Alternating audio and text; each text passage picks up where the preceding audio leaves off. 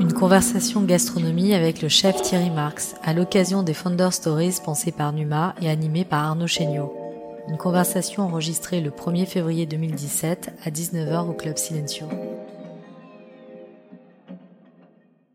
Thierry Marx, euh, exécutif chef, chef de cuisine, euh, directeur FMB pour le groupe Mandarin Oriental, et puis euh, créateur d'une agence qui s'appelle 360 degrés FMB, qui est basée à Tokyo, et créateur aussi de cuisine mode d'emploi et boulangerie mode d'emploi, où on travaille sur des publics euh, éloignés de l'emploi, très éloignés de l'emploi, ou sous main de justice. Donc euh, voilà, j'ai tout Merci. dit. Je sais pas s'il y a 140, mais bon, c'est... Si, en, en deux, en deux tweets. Euh, comment est-ce que, enfin, vous, vous venez d'où? Comment est-ce que c'est arrivé cette histoire-là? Et je crois que vous avez une, une histoire Alors, euh, incroyable.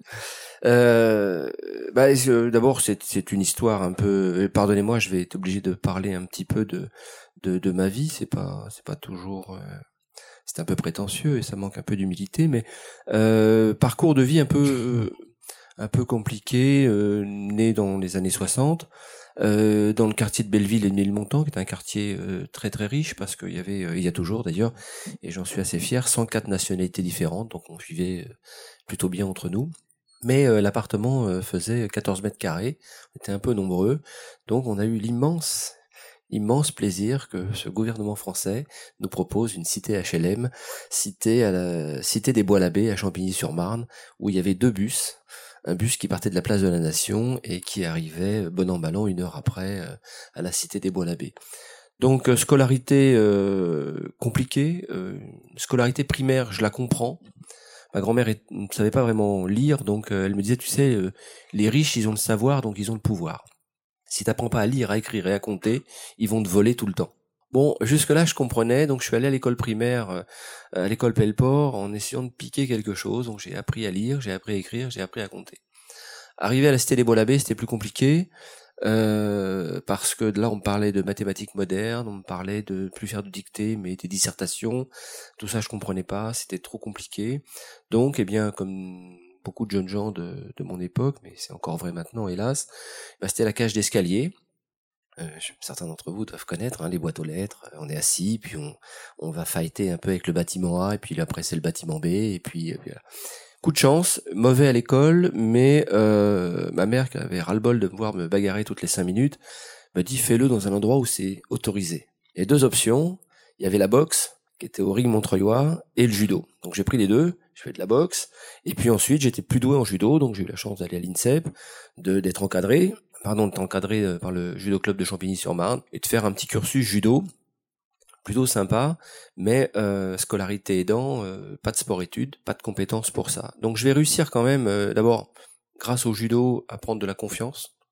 C'était mon, mon premier cercle de, pour pouvoir franchir un peu les portes de la cité. Et puis, bah, pas, pas de pas de sport-études, donc il a fallu choisir d'apprendre un métier. C'était compliqué, mais la baraka, comme on dit, euh, aidant, je rencontre les compagnons des devoirs. Alors, peut-être un peu jeune pour savoir ce que c'est que les compagnons des devoirs, mais on apprend son métier en faisant le tour de France. Et ce qui est drôle, c'est que je voulais pas y aller. Euh, je pensais que j'avais rien à voir avec ces types qui avaient l'air complètement has-been, euh, avec des cannes et des, hauts- des chapeaux haute forme. Et euh, mais il y a ce qu'on appelle un premier en ville qui me dit, tu sais, nous on est la noblesse de l'ouvrier. Or que je vais passer euh, toute ma petite enfance à entendre que les ouvriers, fallait que ça la ferme et que ça descende de temps en temps dans les rues pour empêcher que les usines ferment.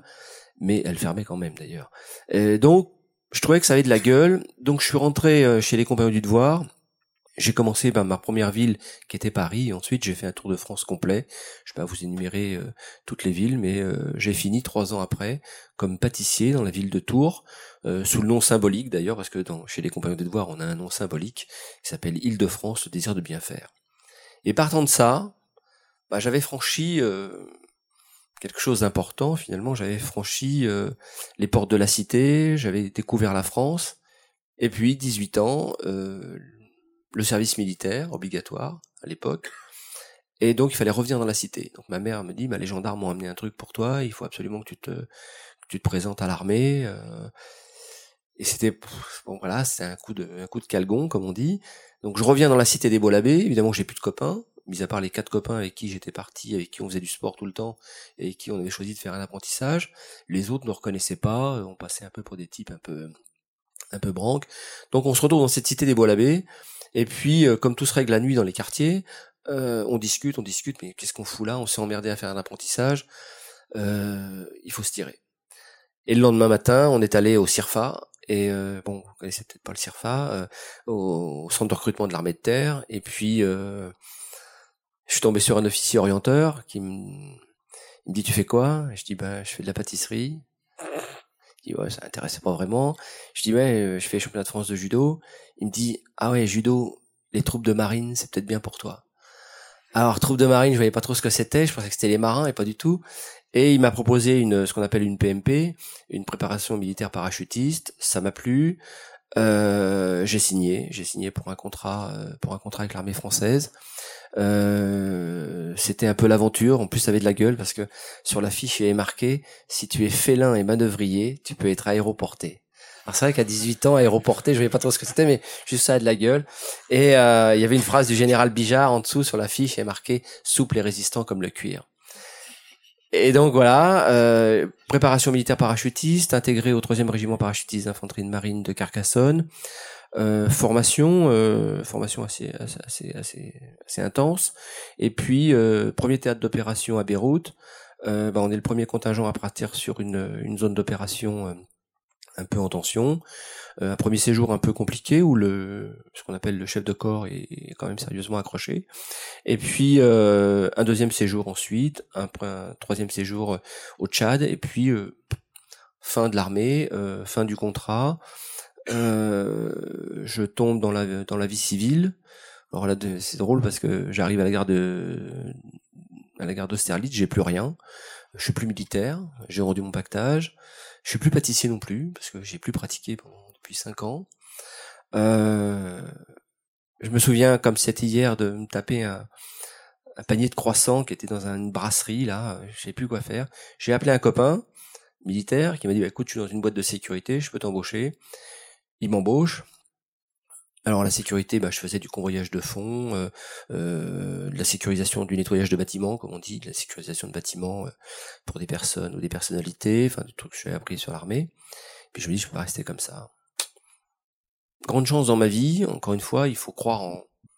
En fait, si je vous dis tout ça, c'est parce que ce qui m'a jamais quitté, c'est, je sais pas si ça vous arrive, mais il y en a qui ont une Jiminy Croquette dans leur poche, mais moi j'ai toujours une petite flamme euh, comme une petite veilleuse comme ça qui reste et, qui m'animait. Je dis, je, je, vais pas en rester là. C'est c'est pas possible. La cité, je veux pas y retourner. Euh, l'extraction sociale d'où je venais, je voulais pas y retourner. Euh, C'était compliqué. J'avais plus de famille, j'avais plus rien, mais je sentais euh, dans mon fort intérieur qu'il fallait pas baisser les bras. Et donc j'avais ce projet vraiment de sortir de mon extraction sociale. Et c'était si bien que hum, je croise une personne qui me dit mais c'est pas possible que je vous recrute il y a au moins, euh, dans cinq lignes, il y a dix fautes. Vous devriez retourner à l'école. Je dis, waouh, c'est, c'est violent comme, euh, truc. Et puis finalement, cette personne me, propose de m'inscrire au lycée Hélène Boucher à Paris au cours du soir. Et euh, c'était génial parce qu'on était entre personnes qui avaient des projets. il faut bien retenir ça, c'est l'idée du projet. Et euh, donc, premier projet, bah, c'est de passer le brevet des collèges ce qui est pas glorieux à 24 ans, mais euh, bon, je passe le brevet des collèges, je l'obtiens, ça vous fait marrer, mais c'était quand même dur, hein, il, fallait, bosser. Et là, on a une euh, prof qui nous avait aidé à passer le brevet des collèges, qui nous dit vous devriez passer le baccalauréat. Waouh, le baccalauréat, c'était euh, même pas envisageable. Et effectivement, ces, jeunes vacataires de l'éducation nationale se sont coupés en deux pour qu'on puisse, on était une dizaine d'élèves, euh, réussir notre baccalauréat. Et ils ont fait en sorte, effectivement, qu'on obtienne notre baccalauréat. Et là, d'abord j'ai appris que d'apprendre c'était du plaisir, euh, qu'on pouvait situer la générosité autrement, et notamment ces gens qui nous ont transmis quand même cette euh, capacité à pouvoir apprendre dans de meilleures conditions. Et je me suis dit, ben, qu'est-ce que je fais? La France n'a jamais rien eu pour moi. J'ai jamais été le bon CV, j'ai jamais été le bon quartier. Euh, j'étais pas fils d'eux ni élève d'eux. Euh, ça va être compliqué. Donc, pour terminer un peu le parcours, je vais regarder dans les pages de France Soir. À l'époque, il y avait un journal qui s'appelait France Soir. Et à la fin du journal, il y avait Migration. Donc, si vous vouliez sortir de l'Hexagone, vous aviez, il fallait envoyer une enveloppe timbrée. Et puis, on vous répondait et on vous envoyait des offres d'emploi. Donc, moi, je dis, bah, Océanie, Océanie Pacifique, Asie Pacifique, je comprenais pas, je sais même pas ce que ça voulait dire d'ailleurs. Donc euh, j'ai écrit pour que ce soit le plus loin possible. Et je reçois une offre d'emploi euh, pour être euh, boulanger pâtissier à l'hôtel Regency Hotel à, à Sydney. dans ce cas-là, il faut il faut pas tourner la tête. Il faut se dire je pars, c'est maintenant. J'ai trouvé un billet d'avion. Sydney c'était loin, donc j'ai fait deux escales. Et puis j'ai mis quelques affaires dans une valise et 48 euh, heures après, j'étais à Sydney dans une Salvation Army. Euh, ça me rappelait l'armée d'ailleurs parce que j'avais le droit à un lit à barreaux, euh, les douches en commun et euh, une Bible. C'est ce que vous payez, ça coûtait je crois 7 ou 8 dollars la nuit, c'était rien du tout.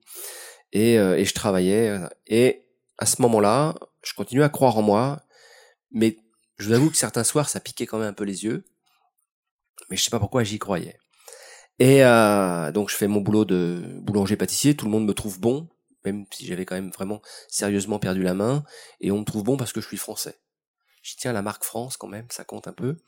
Et puis on me dit mais tu gagnes pas assez pour louer un appartement ou une piole, donc il faudrait que tu prennes un deuxième boulot. Donc je prends un deuxième boulot, on me dit mais comme t'es français, tu peux donner un coup de main en cuisine. Je dis ouais évidemment, l'équipe de cuisine, c'était des Philippins, des Grecs. Euh, donc dès que je sortais mon bouquin de cuisine française, évidemment, euh, je faisais illusion. Et puis, euh, je rencontre un type qui me dit, mais faut vraiment que tu sois con parce que les meilleurs en France, les meilleurs cuisiniers sont en France, donc tu devrais rentrer en France. Effectivement, comme j'avais trouvé quelque chose d'intéressant dans la cuisine, c'était la relation avec les autres. Ça me permettait d'apprendre l'anglais, ça me permettait d'apprendre plein de choses. Et je me dis tiens c'est intéressant. Donc je suis rentré en France. Je suis rentré en France, j'ai passé un CAP en candidat libre, et jamais dans les bons quartiers d'ailleurs. Euh, j'étais à la Porte Saint-Ouen, l'école Béliard, que je remercie euh, encore. Et à l'école Béliard, il y avait un meilleur ouvrier de France, s'appelait Monsieur Genoux.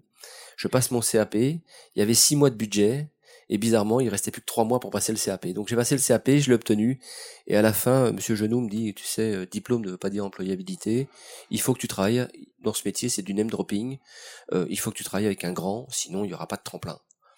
Donc euh, je repars un petit peu sur le Tour de France. Coup de chance, je rencontre Bernard Loiseau. Alors, certains d'entre vous connaissent Bernard Loiseau, trois étoiles Michelin, euh, euh, chef de cuisine, mais aussi très grand chef d'entreprise. Et je lui dis voilà, je cherche une place de commis de cuisine. Il me dit primo, t'es un peu vieux. Et secondo, j'ai pas de place, parce qu'il lit mon CV, il voit que mon CV est vide, et puis 5 ans avec la Légion étrangère, il comprend pas quoi. Mais il me dit par contre, t'as fait tous ces kilomètres, tu vas manger ici. Donc je déjeune chez Bernard Loiseau et je rencontre un homme envahi par la passion, mais euh, une énergie de dingue. Il était capable de faire euh, une émission sur RTL et d'être là au service le midi euh, en Bourgogne pour saluer ses clients. Enfin, un truc de fou, une cuisine hyper créative, un sens du marketing inné parce que c'est lui qui a mis au point la cuisine à l'eau ce qui est complètement faux. De fait, la cuisine est à l'eau. Il développe ça et c'est complètement fou. Et je suis bluffé par le type. Je me dis si je dois devenir chef et chef d'entreprise un jour, c'est ça. C'est c'est ce personnage-là. Donc je rentre à Paris. Euh, je pense à ce que me disait Monsieur Genoux euh, de faire du name dropping. Donc je vais, je fais les trois étoiles Michelin, je frappe aux portes et j'arrive un soir à un restaurant La Marée grand chef comme ça qui vient me voir, trois étoiles Michelin, je lui dis ben je cherche une place de commis, non non, il m'envoie sur les roses. Et puis je me dis, mais d'où tu viens? Dans la cité, quand même, t'étais quand même beaucoup plus malin. Je vais au restaurant Taïwan, trois étoiles Michelin, et je vois un homme extraordinaire. Je, je salue sa mémoire, qui s'appelle Claude Deligne, et meilleur ouvrier de France, trois étoiles Michelin depuis 20 ans. Euh, je lui dis, vous cherchez pas un commis? Il me dit, euh, vous, arrivez d'où, jeune homme? J'ai dit, ben, chez Bernard Loiseau. Ça, c'est le réflexe cité, voyez, c'est le, réflexe quartier, être malin, passer dans un trou de souris, pour quand on croit en soi, ça marche. Et effectivement, le lendemain, euh, il me dit, bah demain 8 heures, 6 heures du matin, j'étais présent. J'ai passé ma nuit à, repasser ma veste de cuisine, et puis euh, j'ai tenu le coup comme ça. Alors évidemment, euh, très vite, j'ai été repéré, je pouvais pas raconter mon passé. C'était compliqué d'avoir à raconter son passé. Euh, personne n'aurait compris que cinq ans avec l'armée française, ça pouvait euh, un peu abîmer quand même. Et puis, euh, du coup, je, je, tiens le coup. Et le, le, chef qui se rend compte que il me manquait quand même quelques techniques, il me dit, bah voilà, t'es trop vieux. Euh, il faut que tu, tu, progresses. Moi, je peux plus, je peux pas continuer comme ça avec toi. Chez qui tu veux travailler? Donc, je suis filé à la Fnac euh, qui venait de se construire à Wagram et j'ai pris cinq noms de chefs très connus. Je lui dis, bah voilà, avec ceux-là. M'a dit, ouais, c'est parti. Donc j'ai fait Alain Chapelle, euh, Jacques Maximin, enfin tous les gens que j'avais inscrits sur le et Joël Robuchon. J'arrive chez Joël Robuchon quelques quelques mois après, trois étoiles Michelin, rue Jamin, au Jamin, pardon, rue de Longchamp, et euh, le chef vient me voir, il sent que quand même je suis un peu fébrile en cuisine, et il me dit mais tu parles anglais? Je dis euh, ouais ouais ouais. Je dis ah, ça c'est encore un truc à l'armée, mauvaise blague. Il dit si tu parles anglais, je peux te faire voyager. Et, il m'a dit ben si tu veux, dans 15 jours tu pars pour le Japon. 15 jours après, j'étais dans le vol de, sur le vol de Tokyo. Je travaillais à l'hôtel Okura. J'ai travaillé un an pour Monsieur Mikuni. Et, euh, puis comme j'étais judoka, je voulais renforcer mes compétences en judo. Je me suis inscrit à l'université de Tenri, ce qui m'a permis de commencer d'approcher le, le, japonais et puis de, de découvrir une vie, une autre philosophie. Et puis, euh, et puis, comme je viens de le dire, je devais rester un an. Je suis resté cinq ans. Retour en France, eh ben vous êtes plus personne. L'État vous connaît plus elle pense que vous êtes mort parce qu'il faut refaire toutes les déclarations, il faut euh, voilà, vous n'existez plus, donc faut refaire tout ça. Le métier vous a oublié, chez qui vous avez travaillé, ça peu importe. Donc faut monter sa boîte. Donc là arrive le euh, l'épreuve de devenir chef, mais surtout chef d'entreprise. Et là, euh, si vous n'êtes pas fils 2 ou élève 2 à l'époque, ben pour emprunter de l'argent, c'est pas possible. On me demande des choses que je ne sais pas faire. Euh, le banquier me dit il faut faire un BM, un business model. Euh, trois banquiers que je vois euh, comprennent que je sais pas le faire. Euh, ensuite, euh, je continue à pousser les portes et puis je tombe sur une banque qui me dit bah écoutez oui mais pas 300 000 francs, ce sera 150 000 francs. Et je me dis c'est ma chance. Je prends un établissement qui s'appelait le Rocanval et je me bats comme un chien. On était trois, quatre salariés on se bat, euh, on s'est battu comme des chiens, vraiment. Euh, et la première année, on obtient une étoile au guide Michelin, ce qui n'était jamais arrivé à personne. Et on, euh, on avait ce cap de se dire, mais bon, on n'avait pas la connaissance des fiches techniques, on n'avait pas la connaissance du management, on n'avait pas connaissance de tout ça. Donc l'affaire s'écroule en deux ans. Donc on perd pas beaucoup d'argent, mais quand même on y laisse le, on y laisse le fonds de commerce. Deuxième expérience, euh, dans une ville de Nîmes, où là on me confie un, hôtel-restaurant, une étoile au guide Michelin en six mois. On se bat là aussi euh, très fortement, mais cette affaire est montée sur une association, je dirais, euh, people et politique, donc ça ne tient pas non plus longtemps. Je me suis dit, c'est bon, ça se casse la gueule. La France n'a pas besoin de types comme moi, ça fonctionne jamais. On ne fait pas confiance. J'ai pas pu racheter l'affaire de Nîmes parce qu'on me faisait pas confiance, les banques me faisaient pas confiance. Donc je me suis dit, allez, je me recasse de ce pays, il n'y a plus rien à faire. Donc, retour euh, zone Asie, donc un départ pour Singapour, qui, se passe en huit jours. Euh, on prend euh, les enfants, tout le monde, et on part à Singapour. Singapour, bah c'est pas le Singapour de, c'était pas le Singapour de, de maintenant. Je me retrouve à l'Aigle Noir sur Tajong Pagar Road où les gens euh, ne connaissent de la cuisine française que le foie gras et encore, euh, c'était c'est très compliqué. Je fais un saut sur Bangkok, je fais un saut sur le Vietnam, mais rien ne se faisait. Bangkok, j'ai passé un peu de temps au mandarin oriental de, de Bangkok, euh, le Sukhothai, et puis retour, deuxième retour en France, troisième retour en France. Et là, ça va être la rencontre de gens importants qui vont me faire passer le cap du vraiment sérieusement du chef d'entreprise. Je dirige un établissement pour le groupe AXA, AXA Millésime, et c'est un relais château, une étoile la première année, une deuxième étoile la deuxième année, j'envisage la troisième. Euh, la mission était simple, c'était de faire connaître cet établissement et euh, d'avoir plutôt un EBITDA positif. Donc euh, je, je, me bats, mais comme un fou, et on arrive, tant bien que mal, deux ans à ça. Et puis un jour, je suis convoqué, euh, enfin, il y avait ce qu'on appelle les plénières dans ces grandes boîtes. Puis on me dit, bah, j'annonce mes résultats et on me dit c'est pas mal. Et bon, personne mouftait un peu. Puis tout d'un coup, je suis pris à part par par le Comex et on me dit ah, Monsieur Marx, vous êtes un bon artisan, mais vous êtes un très mauvais manager. Je dis, ah ouais, d'accord. Euh, vous avez trop de turnover et ça, c'est gênant pour l'entreprise. C'est, en termes d'image, c'est pas possible. Donc, euh, il va falloir vous former.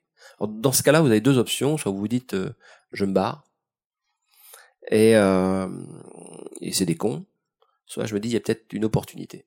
Et on me présente un monsieur extraordinaire. Mais extraordinaire. Qui s'appelle José Gutmann. Et José Gutmann, qui était passionné de cuisine, me dit bah je vais faire, euh, je vais t'accompagner sur la formation managériale.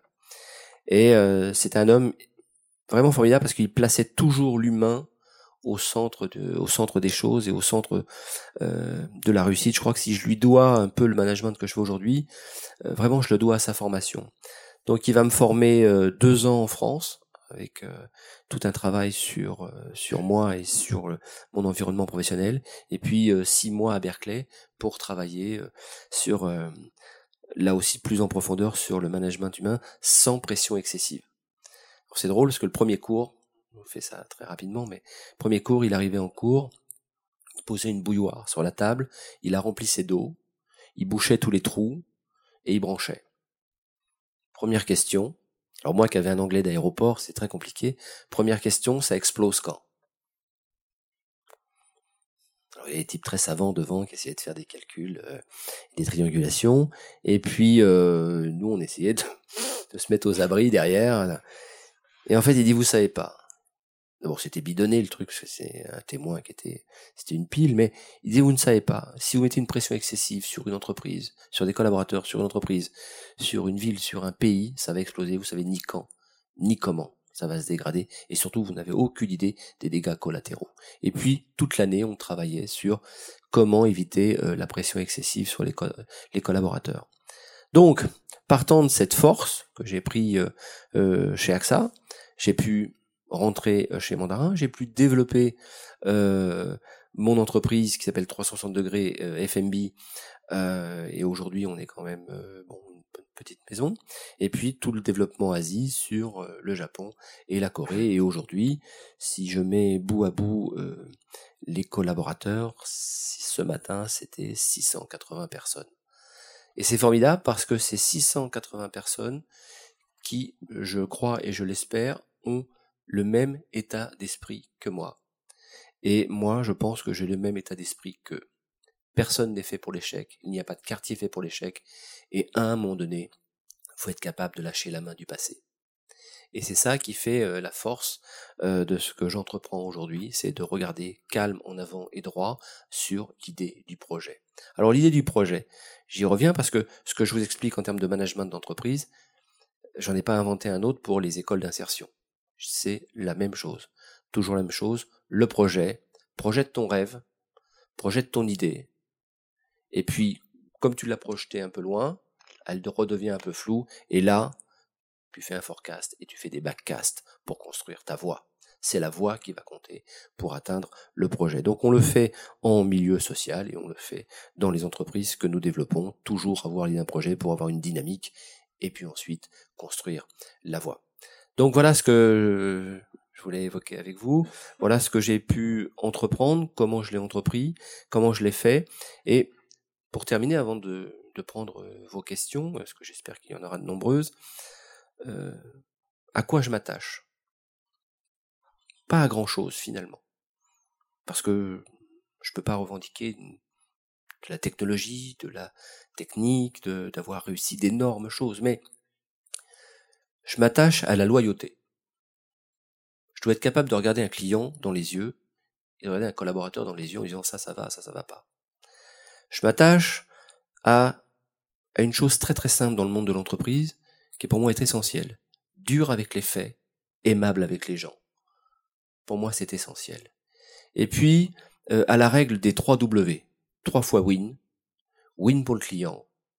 Win pour l'entreprise. Win pour le collaborateur si le collaborateur s'épanouit pas autour de vous, il y a peu de chances qu'il vous soit fidèle et il y a peu de chances qu'il qu'il donne le maximum pour l'entreprise parce que vous vous ne donnez pas le maximum pour euh, pour lui. Donc comment j'entretiens ce win-win avec mes collaborateurs? C'est deux questions. Pourquoi tu veux travailler avec moi? Première question. Alors très souvent, pour les plus jeunes, j'ai une réponse assez Wikipédia, euh, parce que vous avez fait ci, parce que vous avez fait ça, donc ça intéresse personne. deuxième question que je pose, c'est tu te vois où dans deux ans?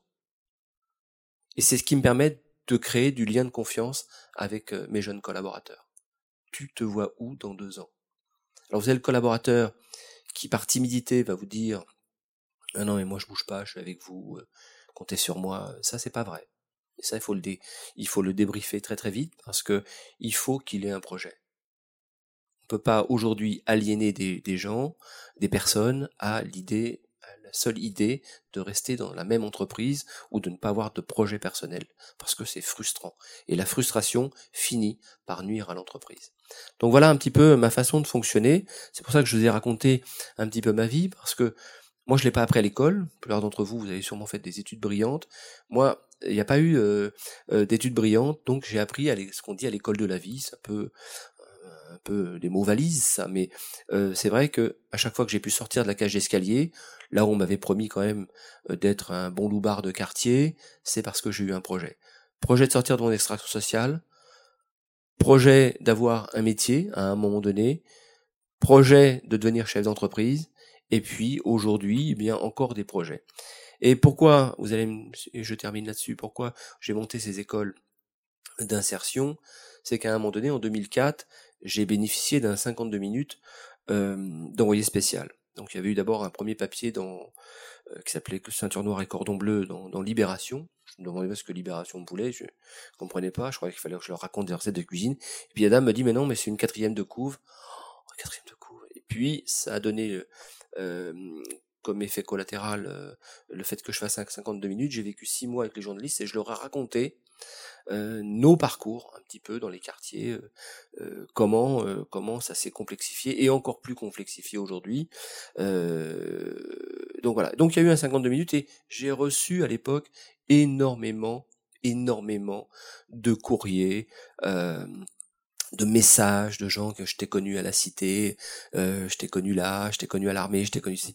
Et puis de voir aussi des, des, des, gens qui avaient été des copains, des gens qui avaient été dans le même tissu social que le mien, ben, qui se sont effondrés, qui sont restés vraiment dans la cage d'escalier.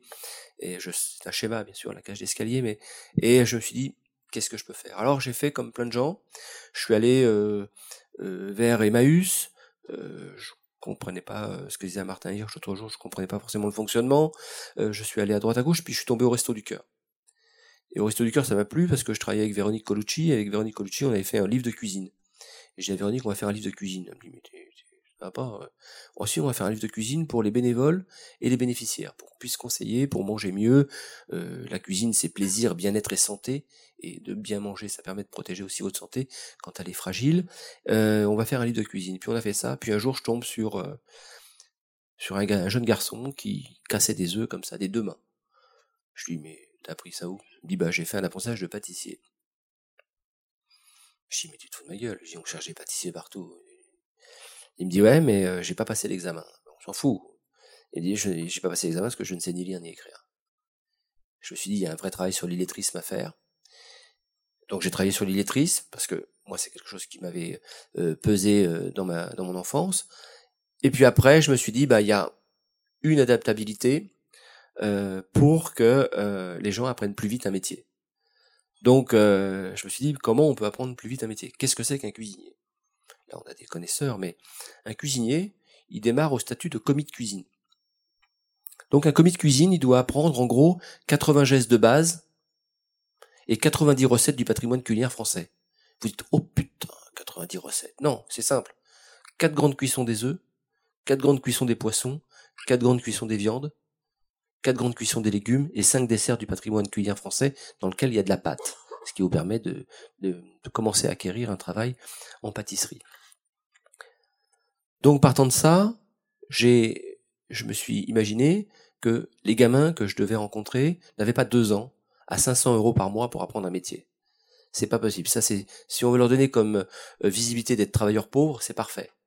Mais si on veut leur dire c'est un métier épanouissant où tu as une clé sur le monde, ça ne marche pas. Donc je, leur dis toujours, je peux vous apprendre ce métier en 12 semaines.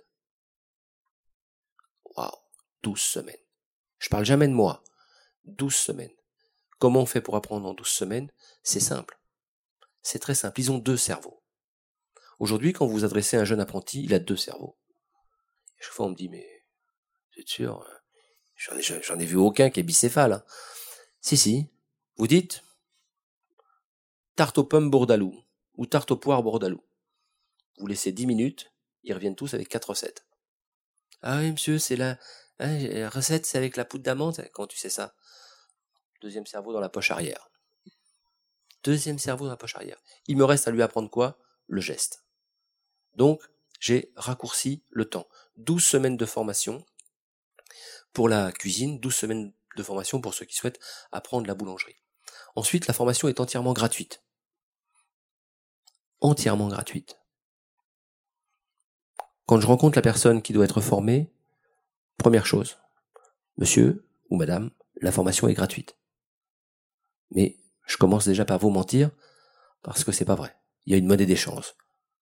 Pour nous ici, l'argent n'a pas de valeur. Mais il y a d'autres valeurs. Donc, la formation est gratuite, mais la monnaie d'échange, c'est pas d'absence, pas de retard.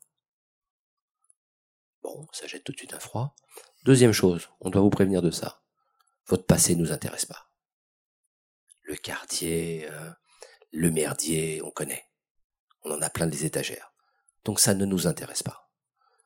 Donc, il y a une règle simple. Vous signez en bas de la feuille. Il y a un acronyme. RER. E rigueur, engagement, régularité. Et dès que vous parlez de rigueur en France, vous dites, oh putain, le connard que ce doit être. Rigueur en japonais, c'est le shitsuke. C'est le projet. Si j'ai un projet, j'avance. Et vous y mettez la rigueur qu'il faut. L'engagement, c'est la posture du corps et de l'esprit. Calme en avant et droit, comme disait le général Lott, je lâche la main du passé. À quel moment je vais avoir l'audace de lâcher la main du passé? Si vous ne lâchez pas la main du passé, vous êtes de profil.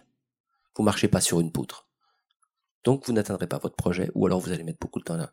Les Japonais appellent ça le tamashigeri, l'art de couper. Il faut être capable, quand on est dur avec les faits, de couper dans les faits. Et c'est pas parce qu'on tranche qu'on doit être un bourreau. Ça, Et la régularité, c'est de le faire tous les matins. Eh bien, dans nos écoles, euh, cinq écoles en France, une école à Medellin bientôt, et une école dans le sud du Bronx, eh bien, c'est 94% de retour à l'emploi. Donc je termine. Lâchez la main du passé. Rigueur, engagement, régularité. Et tout avance. À vous, des questions maintenant, parce que j'en peux plus, moi, je vois un verre de bois.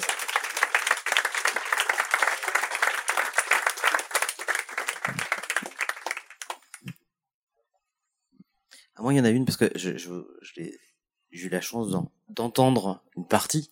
Et il y a un truc qui m'avait, une image qui m'avait interpellé. Euh, dans cette idée de toujours avancer, c'est l'image de la libellule. Et est-ce que vous pouvez nous raconter l'image de la libellule? Ouais, c'est vrai, c'est, drôle parce que, moment dans la vie, on a besoin de, mots valises, de phrases toutes faites, euh, petites choses comme ça qui nous aident à, qui nous aident à nous construire, qui nous aident à avancer. Il y en a quelques-unes comme ça. J'avais rencontré un jour un grand officier français qui avait sacrifié sa carrière à une époque, s'appelait Benoît de Saint-Marc, qui disait si rien n'est sacrifié, rien n'est obtenu. Et puis j'ai rencontré de grands personnages comme ça, et notamment un grand professeur de sabre japonais, Yaito, et qui avait comme euh, image sur euh, ses armoiries une libellule. On trouvait que ça faisait pas très viril une libellule. Le mec, il est huitième d'Ananchi, il peut vous couper en deux secondes et euh, il a une libellule comme image. Alors c'est ses armoiries de sa famille, c'est une libellule. Puis c'est pas un monsieur qui parlait beaucoup. au bout de quelques années comme ça, parlait de cette libellule. Et il dit, ah, non, mais vous moquez pas des libellules, parce qu'une libellule, c'est, un vrai sabreur. Nous, on pourrait transposer ça euh, entre nous, entre un vrai manager. Une libellule, ça, ça peut se mettre en stationnaire quand ça rend une difficulté. Si elle comprend bien comme elle est stationnaire, elle étudie, elle analyse, elle va Migi, à droite, Idari, à gauche. Mae, elle peut avancer, monter, descendre, mais mécaniquement, une libellule, ça ne peut pas reculer. Quand vous pratiquez euh, le sabre japonais, vous comprenez vite que vous ne pouvez pas reculer. Tout se fera sur l'avant. Tout se fera sur l'impulsion. À ce moment où vous êtes en, fer croisé, comme je dirais en Isowito, eh bien, c'est sur l'avant que ça va jouer, sur le côté, sur, mais jamais sur l'arrière parce que vous allez perdre quelques centimètres qui vont vous faire perdre la vie. Eh bien, l'image de la libellule, souvent, je la transmets à mes jeunes managers, je leur dis, mais regarde la libellule. Elle change d'axe cognitif. Vous voyez un type qui est un géant, vous dites, mais jamais je pourrais, euh, ou jamais je pourrais avoir autant, jamais je pourrais avoir cette entreprise, jamais je, je vais atteindre mon projet. Et puis tout d'un coup, vous vous rendez le lendemain matin et vous dites, ah tiens, il n'est pas aussi énorme que ça finalement ce projet. Et puis vous finissez par atteindre. Et cette image de libellule, moi j'y tiens beaucoup parce que je trouve que c'est une image, euh, c'est une jolie image pour le manager, jamais reculer, changer d'axe, changer d'angle cognitif, mais pas reculer. Quand on commence à reculer, c'est pas bon signe. Et puis dans la libellule, quand vous regardez son faciès, c'est pas très joli, hein, mais quand on regarde son faciès, elle regarde devant, latéral, mais devant mais elle baisse pas, elle pique pas du nez comme ça. Donc euh, c'est ce que je dis souvent, et encore j'étais au, j'étais au 4000 lundi, je parle avec eux, je leur dis mais c'est un projet Ouais, euh, j'ai un projet. Je dis t'as pas de projet, tu regardes tes chaussures. Là tu regardes la terre qui va t'ensevelir. Dès qu'on a un projet, on dresse la tête. C'est vrai pour vous qui êtes des managers, qui êtes des entrepreneurs, mais c'est vrai aussi pour quelqu'un qui euh, des fois est très éloigné de l'emploi, très éloigné de l'emploi ou sous main de justice, qui a comme projet de se lever le matin. Juste ça juste de se lever le matin. Eh bien, si vous faites naître le désir chez lui de se lever ce matin, vous pourrez un jour faire naître chez lui le désir de se former parce que il sent qu'il y a un effet mécanique que quand il a un projet, il relève la tête et qu'il va pas se faire ensevelir tout de suite. Donc c'est ça qui est intéressant dans l'idée du projet et dans la posture qu'on prend quand on décide de, quand on décide quelque chose, c'est souvent de se dire je relève la tête. Et eh bien souvent quand on a un doute, on a envie de s'affaisser ou on a envie de regarder le ciel pourvu qu'il nous aide. Moi, j'aime bien cette phrase de Miyamoto Musashi. Musashi disait, faut croire en Bouddha, mais pas compter sur lui. Notre question? J'ai posé la première. C'est normalement la plus dure. Merci beaucoup pour tout ça. Euh, c'est très intéressant. Moi, je suis euh, dans, dans, une startup aujourd'hui. Mon, mon, premier problème, c'est le management. On était trois il y a un an, on est 13 aujourd'hui. Et euh, j'ai dans mon équipe euh, un polytechnicien qui a abandonné, qui a fait du piano pendant 9 ans et qui est redevenu euh, codeur parce qu'il était un peu sorti de l'emploi. J'ai un développeur euh, talentueux qui a pas son bac et qui est déprimé en ce moment. J'ai un mec talentueux qui a pas trop d'ambition et je sais pas trop s'il faut le garder. Euh, j'ai envie de foncer, euh, je fonce. Je suis pas, enfin, j'ai pas une situation de base compliquée, mais j'ai envie d'apprendre, vivre de l'aventure, faire plein de choses, euh, transformer un, un, secteur celui des métiers de bouche. Parfois, j'ai l'impression que c'est super compliqué de donner aux, aux autres euh, une envie, un projet, de les euh, entraîner. Quelqu'un qui à qui on demande est-ce que tu as un projet ou quelqu'un qui nous suit pas naturellement, qui saisit pas euh, tout ce que l'on peut faire, comment est-ce que on, transforme son mindset? C'est c'est intéressant ce que ce que tu évoques parce que je pèse mes mots en disant cela parce que c'est euh, on a tous j'ai souvent de, jeunes managers ou des managers qui me disent euh, oui j'arrive pas étendu. Encore une fois, l'avantage c'est toi, le problème c'est toi.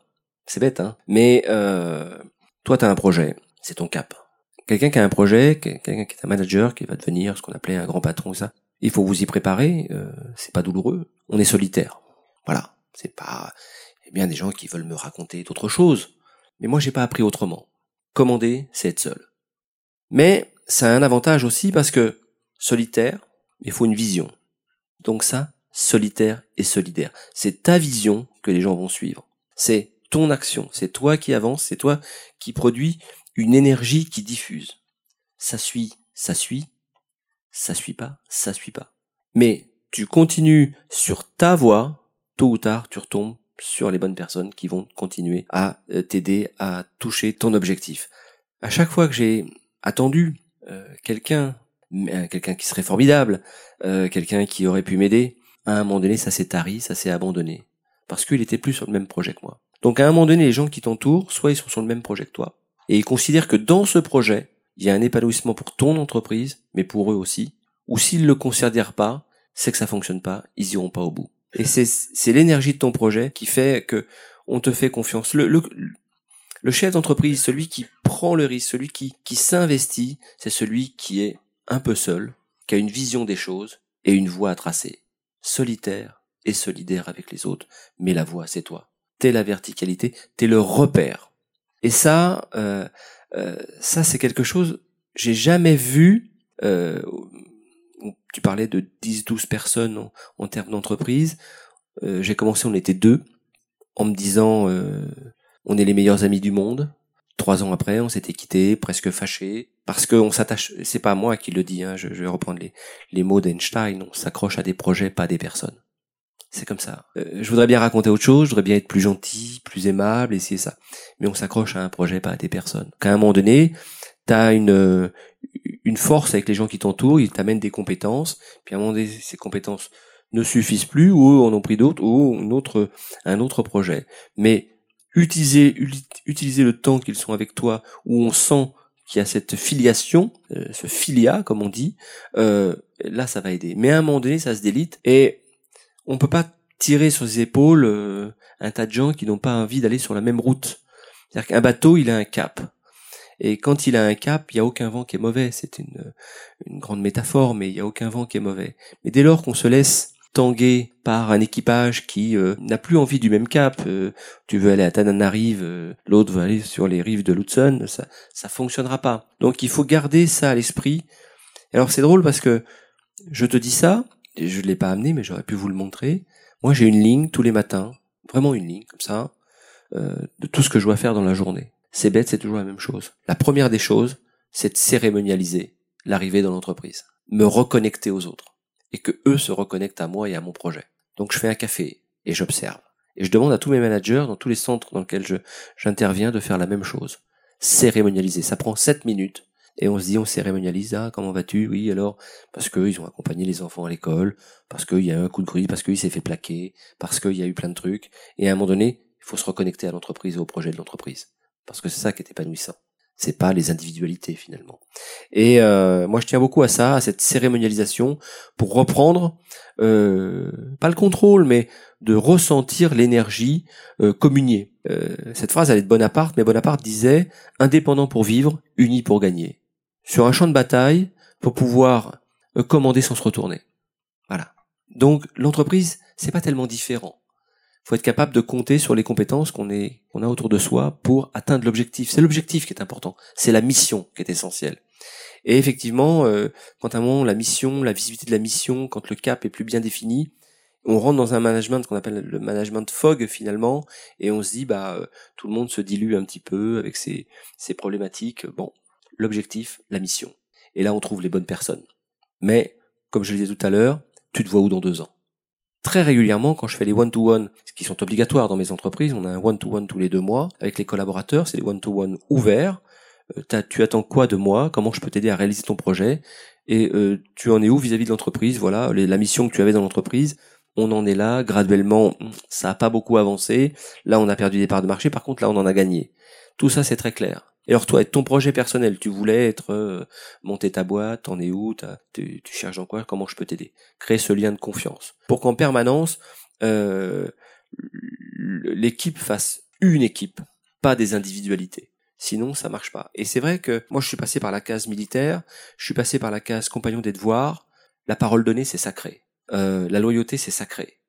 Euh, donc, on tient beaucoup. Mais dans le monde civil, on n'a pas ce réflexe-là. Donc, tous les jours, tous les jours, tous les jours, je m'efforce de me reconnecter. Et très régulièrement, dans euh, les réunions stratégiques, qui prennent pas des heures, j'ai horreur des réunions qui s'étalent, mais quel est l'objectif, quelle est la stratégie, où sont les benchmarks, comment on atteint, comment on dépasse nos confrères, pas histoire de puissance, mais de dire on replace le cap.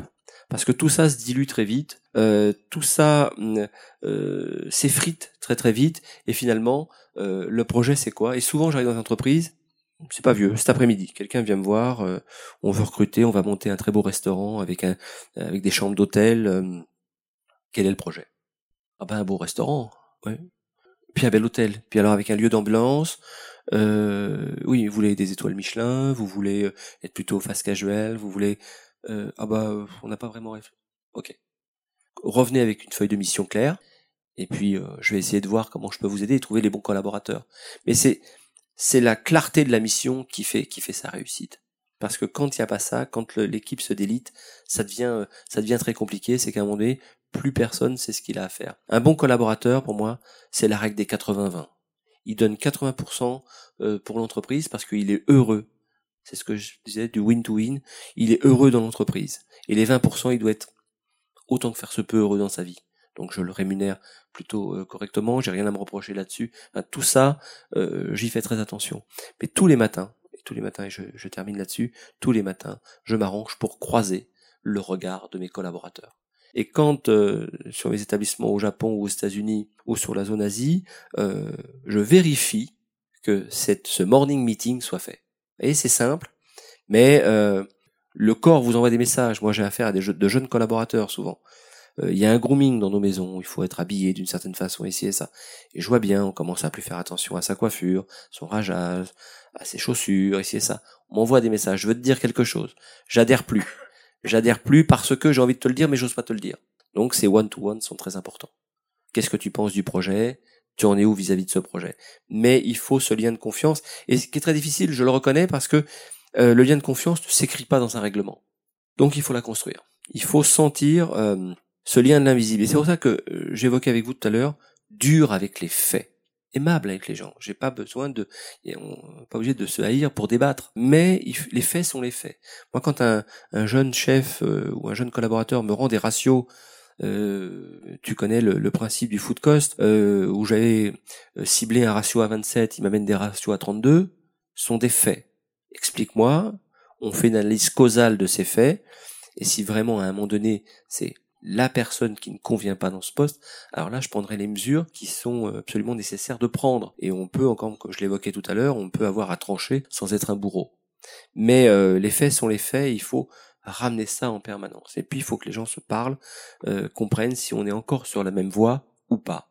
Et bien souvent, l'entreprise ne s'aperçoit pas qu'autour d'elle, y compris en réunion, que les esprits se diluent euh, dans des réunions stratégiques, il m'arrive très souvent de, voir des collaborateurs qui euh, ont un petit regard sur le portable, sur un SMS, sur un mail. Ça y est, ils ont perdu le fil. Donc, une réunion chez moi, c'est 17 minutes. Voilà, vous préparez vos questions, on parle de la stratégie, on a 7 minutes pour présenter la stratégie, et après on débat. On est au 8 au COMEX, et on essaie d'être efficace. Parce qu'on n'a pas de raison de s'emmerder à passer euh, des plombes et des plombes. Parce que ça va servir à rien. Mais il faut que je sente cette présence physique. Quand il n'y a pas de présence, il y a des gens qui sont là, mais ils sont pas présents. Or que là, je vous sens présent. Ça qui est important. Et c'est comme ça qu'on va réussir. C'est une histoire d'homme, l'entreprise. C'est d'homme à homme. C'est pas, oui, le numérique, oui, l'outil numérique. Mais souvent, euh, on parle beaucoup de l'outil numérique que je trouve formidable, qui me permet d'envoyer des recettes euh, ce soir à Hong Kong pour qu'elles soient faites quand j'arrive, etc., etc. D'envoyer des petits, plein de choses comme ça. Mais souvent, je m'interroge et je me dis, mais on a 2000 amis sur Facebook et demain matin, je sais pas avec qui prendre un, café. Or dans l'entreprise, je sais toujours avec qui je vais prendre un café. Ça, c'est important. L'entreprise est encore une histoire d'homme. Ça qui me paraît être une évidence, pour moi en tout cas. Donc deux questions, et je, je fais le, timekeeper. Ah Il nous reste 10 minutes. Euh, ouais, bonsoir. J'ai eu la, la, grande chance d'aller dîner au Mandarin Oriental il y a quelques années. On avait passé un super moment gastronomique et on avait été euh, hyper étonné de passer aussi un très très bon moment avec un de vos sommeliers. En sortant, je me suis dit mais, mais comment il fait pour trouver des gens pareils? Donc la question c'est pas le management, c'est l'étape d'avant, le recrutement. Comment vous faites pour trouver les bons et pas prendre les, les moins bons? Merci de cette question parce que je suis d'une grande lâcheté avec les ressources humaines. Donc, euh, comme tout à chacun, je lis euh, le CV, et comme c'est toujours trop long, et c'est, j'ai la frustration du cancre de voir que ce sont des gens qui ont beaucoup plus de diplômes que moi. Donc, je m'attache à la phrase sport, la petite touche sport en bas, et, et j'essaie de rencontrer l'ensemble des collaborateurs de mes entreprises. Et euh, première question, pourquoi vous voulez travailler avec moi? Plus le poste va être élevé, évidemment, plus je vais être attentif à ce pourquoi vous voulez travailler avec moi, quel trait de caractère euh, peut intriguer ou intéresser un collaborateur. Et puis encore une fois, vous voyez où dans deux ans. Et surtout, dans ce voyez où dans deux ans, euh, vous citez un sommelier qui s'appelle David Biro, qui est vice-champion du monde de sommellerie. C'est de sommellerie. Je dis, sommelier, c'est pas assez. Si je vous embauche comme, comme sommelier, vous allez me coûter très cher comme sommelier. Et, euh, et je pas pouvoir m'offrir un sommelier tel que vous. Euh, et puis je trouve que ça manque de dimension. Donc je vais vous prendre comme directeur de salle sommelier. Donc il a continué à, à présenter ces, ces concours, mais en même temps, j'ai attiré par an une vingtaine de CV de sommeliers qui voulaient juste travailler avec David Biro. Et euh, c'est ce que j'aime. C'est ceux qui font naître le désir. Ceux qui, qui vont euh, accepter euh, de se dire, je vais sacrifier du temps, je vais sacrifier un peu de ma vie pour prendre un petit peu la quintessence de ce que ce personnage peut m'apporter. Ça, c'est une chose. Et puis, deuxième chose, vous parliez des métiers du service, je les ai regardés autrement. Si on veut innover, il faut d'abord puiser dans le passé. Donc, j'ai regardé 30 ou 40 ans ou 50 ans en arrière, presque un siècle en arrière même. Qu'est-ce que c'est que le métier de serveur? Qui dans cette salle veut être serveur? Personne. Qui, en tant que parent, rêve que ses enfants soient serveurs? Personne. Et donc, j'ai repuisé dans les mémoires de César Ritz. Et César Ritz, quand il a créé l'hôtellerie de luxe, a écrit des choses merveilleuses euh, dans ses mémoires. On lui demandait, ah, monsieur Ritz, comment faites-vous pour avoir un personnel d'une telle qualité? Or que quand il crée le premier palace, il le crée entre Genève et Lausanne. Euh, ça ressemblait, il n'avait pas de personnel. Il embauchait des gardiens de vaches, des garçons d'écurie. Il disait, c'est pas compliqué. Je fais des gentlemen au service de gentlemen. En gros, j'instruis, j'éduque. Pourquoi je fais un nœud de cravate? Parce que je ne suis pas un simple gardien de vache. Je veux parler d'égal à égal avec mon client. Donc il me reconnaît ma personnalité et mon savoir-être par mon nœud de cravate etc., etc. Donc, dans les formations euh, managériales de, l'entreprise Mandarin et de, mes propres entreprises aussi, j'ai pris des professionnels du savoir-être. J'ai pris des comédiens. Et je dis, on va jouer à être client, on va jouer à être serveur, on va jouer à être des gentlemen. Et très facilement, des personnes qui des fois n'avaient pas le bon CV, la bonne scolarité, se sont dit, mais j'existe, je peux employer des mots, des mots que je comprends, et effectivement, ça a apporté beaucoup, beaucoup, beaucoup au personnel de service de dire je suis pas un simple serveur, je ne suis pas un simple maître d'hôtel, je ne suis pas une, machine à répéter des millésimes en tant que sommelier, je suis capable de faire vivre une, passion comme un acteur est capable de vous faire partager Corneille ou Racine. C'est ça, encore une fois, faire naître le désir chez le client de revenir. Et ça se bâtit sur quoi? Sur la confiance. Et la confiance de mes collaborateurs fait sa cour. Quand j'ai décroché le contrat mandarin oriental, euh, j'avais trois en, shortlist, il y avait trois chefs. Et euh, je passe mon PDI, et après mon PDI, on me dit vous avez deux, vous avez une journée pour nous présenter votre business model et vous avez une journée pour vous présenter votre, votre euh, modèle managérial. Modèle managérial, je ne me suis pas cassé la tête, j'ai pris la fiche du judo français, euh, code d'honneur du judo, je dis voilà, ça va être ça. Ah, très bien. En plus, c'était facile à traduire, ça m'arrangeait. Ouais, ça va être ça. Quand j'ai eu signé mon contrat, j'appelle Mandarin à Hong Kong, je les remercie, et je leur dis, qu'est-ce que vous attendez de moi? Et là, il y a un blanc, et qui dit, putain, on a embauché un mec, il sait pas ce qu'on attend de lui. Et là, il y a un type timidement qui me dit, bah écoutez, on voudrait récupérer des étoiles, on voudrait euh, avoir plutôt un EBITDA positif, rapidement. On voudrait être palace. Vous savez ce que c'est qu'un palace? Un palace, c'est minimum un siècle d'existence. Et quand je demandais à mes confrères, je vais être palace, ils me disaient, ah, palace, oui, oui, oui. Tu sais, les palaces, c'est, c'est une légende. L'air de dire, mon petit bonhomme, t'es gentil, mais avant que tu sois palace, il va falloir un monde. Donc, pour reprendre le fil, j'ai dit, je vais compter sur qui? Sur mes hommes mes hommes au sens large du terme. Et sur mes hommes, pour créer cette confiance, pour théâtraliser ce que je voulais proposer aux clients, j'ai embauché, encore une fois, changement d'axe cognitif, un professeur de tai chi et un professeur de yoga. Et ensemble, d'abord le comité de direction. D'abord, c'était le directeur général et moi-même. Il fait 2 mètres, je fais 1 mètre 67. Des tic et tac font du tai chi. Et puis, six mois après, je sentais l'unité du groupe. Vous pouvez regarder sur Internet, Google, Tai Chi, Mandarin Oriental chantais l'unité du groupe, et quand le groupe m'a demandé, vous ouvrez quand? Je leur ai dit le 28 juin. Pourquoi je dis le 28 juin? Parce que je sais qu'à Paris, tout le monde fout le camp, juillet, août, et notamment les journalistes qui me voulaient pas du bien, ce qui m'arrangeait, et on a fait l'inauguration le 20 septembre. Voyez, mais cette confiance-là, je l'ai vu naître. Ces acteurs qui allaient être les acteurs de la créativité de Mandarin, les acteurs qui allaient euh, procurer de l'émotion chez Mandarin aux clients. Parce que qu'est-ce qu'on achète aujourd'hui dans un restaurant? Personne ne va au restaurant parce qu'il a faim. Il suffirait de s'arrêter dans une boulangerie, mort dans un gros morceau de pain et on n'aurait plus faim. On vient chercher une émotion. On vient chercher une émotion. Si vos collaborateurs ne sont pas capables de vous faire vivre cette émotion, ça fonctionne pas. Ça fonctionne pas. C'est holistique, tout ça. Tout ce que vous faites est holistique. Donc, vous faites naître le désir. Vous faites le désir qu'on vous suive. Vous faites le désir qu'on achète les produits que vous, avez envie de manufacturer, etc., etc. Faites naître le désir. Et faire naître le désir, c'est dans la posture. Je suis allé chez un grand porcelainier rue, euh, rue Royale cet après-midi, et ils ont tout fait pour que je n'achète rien. Je rentre, je crois que j'ai un rendez-vous. Ah bon? Ben, on sait pas. Très bien. J'avais une vendeuse très gentille au fond, recroquevillée sur elle-même. La moindre assiette est à 200 euros. Hein. Euh, je dis j'étais, trompé de boutique et je suis reparti. Si ça avait été bonjour, bienvenue, qu'est-ce que je peux faire pour vous? Ça change tout. Vous êtes une lumière. Et quand on est manager, on doit être ces lumières. Moi, il y a des matins où je me dis putain, il va falloir y aller. Ok. En me rasant le matin, je me dis putain, faut que tu sois exemplaire. Faut que tu sois exemplaire. Et je me dis ça encore. Euh, je vous racontais l'histoire de Kada tout à l'heure parce que euh, oui, euh, je, je finis. Et Okada disait, vous savez jamais quand vous allez mourir. Donc faut être beau dans la mort. Voilà, c'est comme ça. Donc un client, un client qui est gagné, un client à qui vous avez fait vivre de l'émotion. Moi j'ai pas de quand un client me dit "Oh monsieur, oh, jusque là." Je suis gêné, je suis vexé quand vous savez ce que j'ai mangé là, j'ai vécu une émotion.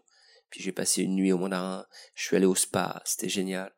Euh, vous savez pourquoi je me dis que c'est important? Parce que mon métier est de donner de la mémoire à de l'éphémère. Question, pardon il y a un gros champ lexical militaire quand vous parlez. Donc euh, ça sent que ce passé-là. Euh, qu'est-ce que ça vous a apporté et qu'est-ce que ça vous a empêché ou un petit peu freiné dans tout ce que vous avez pu faire par la suite? Mais quels sont les avantages et les, et les inconvénients de cette expérience-là et avec le recul aujourd'hui? C'est une bonne question parce que je, je, je me la suis posée très souvent. L'armée, ça n'a pas été simple. D'abord, j'ai pas été officier supérieur, j'ai même pas été sous-officier. J'étais un homme du rang. Euh, c'était une drôle de période. Mais l'avantage avec l'armée, c'est on pouvait compter les uns sur les autres. On avait euh, cette capacité à, à vivre des choses ensemble qui étaient des choses compliquées. Et on avait 18 ans. Donc d'abord, c'était euh, les premières peurs sérieuses, vraiment euh, les peurs dominées, euh, ça a été la vraie camaraderie. Ça a été des choses qu'on n'aurait pas aimé voir ou qu'on pensait qu'on était capable de les gérer alors qu'on a mis 20 ans à les digérer. Voilà, c'est les théâtres d'opération, c'est toujours compliqué, mais il y a une fraternité d'armes qui existe, qui est inexplicable. Quel sens de l'honneur, quel sens de la loyauté? On peut me reprocher plein de choses, on peut me reprocher des erreurs, on peut me reprocher des mauvaises gestions, mais l'armée m'a appris à respecter ma parole, à avoir le sens de l'honneur et avoir le sens de la loyauté. Et je crois que s'il y a une valeur qu'on doit mettre au-dessus de tout que j'ai appris dans ces régiments, c'était la loyauté. D'abord la loyauté vis-à-vis de moi et la loyauté vis-à-vis de mes collaborateurs et de ma hiérarchie. Et, voilà, ça m'a apporté ça. Après, il suffit pas d'avoir été militaire ou d'avoir été euh, sur les théâtres d'opération pour euh, réussir sa vie et fort heureusement fort heureusement. Maintenant, il y a le sport. Pour répondre à votre question au niveau du sport, ça a été une prise de confiance en moi espèce type qui se chamaillait tout le temps avec tout le monde. Et euh, le sport a été un cadre éducationnel extrêmement important. Je suis tombé sur le judo, mais euh, ce cadre éducationnel m'a permis de comprendre des règles simples, euh, les règles de la pratique. Comme je l'évoquais tout à l'heure, comment on apprend le judo? C'est la règle des 3 M. C'est tout ce qui va nous suivre dans la vie. Mimétisme, mémoire, maîtrise. Donc j'ai eu la chance d'avoir un bon prof de judo qui m'a enseigné un certain nombre de choses, qui m'a redonné une posture, qui m'a donné l'énergie euh, pour affronter les choses. Parce que dans tout le parcours que je vous ai raconté, euh, qu'est-ce qui m'a fait relever la tête Souvent, c'est la condition physique. Parce que je vous raconte pas euh, les découvertes bancaires, je vous raconte pas les huissiers, je vous raconte pas euh, toutes les rames qu'il faut sortir pour convaincre parce qu'on vient d'un quartier euh, difficile qu'on vous prête pas d'argent. Euh, je vous raconte pas tout ça, mais je pense que j'ai surmonté tout ça D'abord parce que je croyais en cette petite veilleuse que j'avais en moi, et puis que le sport allait toujours, la condition physique allait toujours me faire me relever. Et pourquoi je dis ça et je termine là-dessus? Quand j'avais des ennuis, j'allais voir mon grand-père, qui avait fait la guerre de 14-18, qui était devenu français grâce à la guerre de 14-18, et il me disait, ah non, mais c'est pas grave, il y a que la mort qui est irréversible. Et c'est vrai. Donc, il n'y a rien de grave. La vie, et, je le vois euh, tous les lundis quand je travaille dans ces quartiers, la vie frappe fort des fois. Très très fort, pour certains. Mais tant que vous n'êtes pas mort, il y a un espoir. Tout le monde le dit. Et cet espoir, il va naître avec un projet. Un projet de se relever, ce qui n'est pas compliqué. Un projet de se relever le matin, c'est pas compliqué. Et puis, un premier projet professionnel, d'arriver à l'heure au moins une, fois par semaine. Et puis toute la... Et vous voyez que la personne se reconstruit comme ça. Donc l'effort physique est absolument nécessaire. Pourquoi j'ai intégré le sport dans l'entreprise? Parce que les, collaborateurs se parlent autrement. Ils font du foot ensemble, ils viennent au kendo de temps en temps euh, avec nous, ils pratiquent d'autres disciplines. Je les accompagne là-dedans, on finance ça parce qu'on se dit ça permet de dédramatiser des fois euh, quand euh, le, le marché est compliqué, quand les affaires vont pas bien. Eh bien, ça permet de se parler autrement et de se connaître autrement. Et c'est ça toute la force du sport. En tout cas, moi, le sport fait partie de l'ADN de ma vie. Ça m'a redonné un cadre éducationnel que j'avais plus quand j'avais 13 ans. Donc une dernière question avec Colline. D'abord, merci pour euh, toute cette histoire. C'est euh, incroyable, c'est hyper fascinant. Et c'est génial de voir des gens qui ont réussi et qui ont envie de redonner derrière euh, à tous ceux qui n'ont pas forcément la chance. moi, j'ai une question un tout petit peu intéressée.